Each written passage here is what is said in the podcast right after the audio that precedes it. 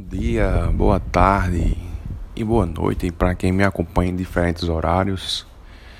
Aqui quem está falando é o professor Daniel Santos, professor de Educação Física, e espero que todos estejam bem. Hoje iremos falar um pouco sobre atividade física, sedentarismo e como ela afeta na nossa saúde. Quais os benefícios da gente praticar atividade física? Né? E principalmente, quais os benefícios da gente praticar em meio a uma pandemia? Vamos lá?